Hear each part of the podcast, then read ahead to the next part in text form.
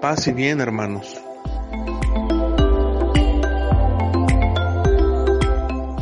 Hoy leemos en el Evangelio cómo los discípulos estamos llamados a imitar a nuestro Maestro en la forma de llevar la buena nueva al mundo.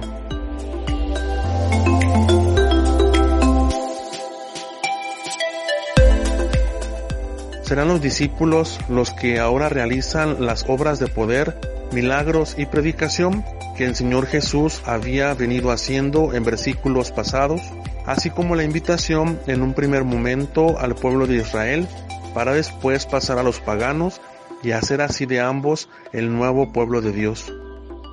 Estos hechos se realizan como un anuncio de que la nueva alianza ya está en marcha en la persona de Jesús. Y ahora, para extenderle por todo el mundo, son los discípulos los encargados de la evangelización por medio de la conformidad con Cristo. A lo largo de la historia de la Iglesia, vemos cómo los santos se han configurado en algún área de la vida de nuestro Señor y han contribuido a su obra salvífica.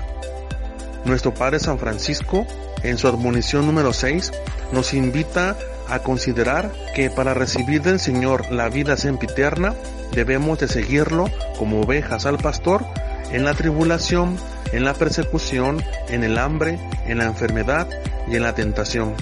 En pocas palabras, cargando nuestra cruz de cada día, para poder así también nosotros participar de su gloria. Soy Fray Enrique, paz y bien.